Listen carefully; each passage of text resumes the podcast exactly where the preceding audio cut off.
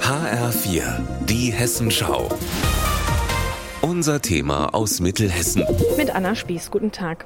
In Marburg wird ja viel und gerne über Verkehr diskutiert und ein Thema dabei ist auch die Planung von Bob, dem batteriebetriebenen Oberleitungsbus.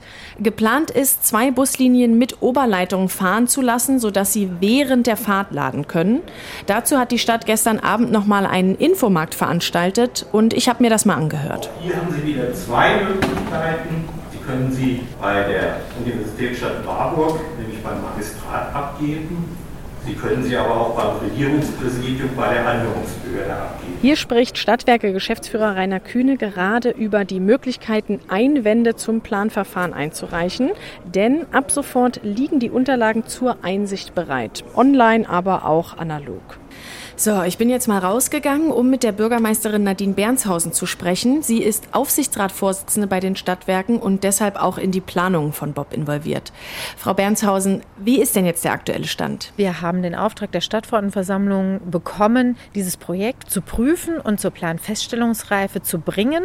Das ist jetzt der Stand. Teil des Planfeststellungsverfahrens ist eben auch die frühzeitige Öffentlichkeitsbeteiligung. Das ist die heutige Veranstaltung, bevor wir dann, wenn die Stadtverordnetenversammlung uns den Auftrag gibt, diese Planungsunterlagen dann einreichen. Genau, eingereicht wird das beim Regierungspräsidium in Gießen. Nächster Schritt wäre ja dann ein Planfeststellungsbeschluss. Der bietet die Grundlage, das Projekt weiter anzugehen. Die Prüfung kann aber eine Weile dauern. Was passiert bis dahin? In der Zwischenzeit sind wir beauftragt, uns auch nochmal mit vielen Fragestellungen zu beschäftigen. Die Frage, ist dieses durchaus spannende Projekt auch das, was wir hier in Marburg umsetzen können?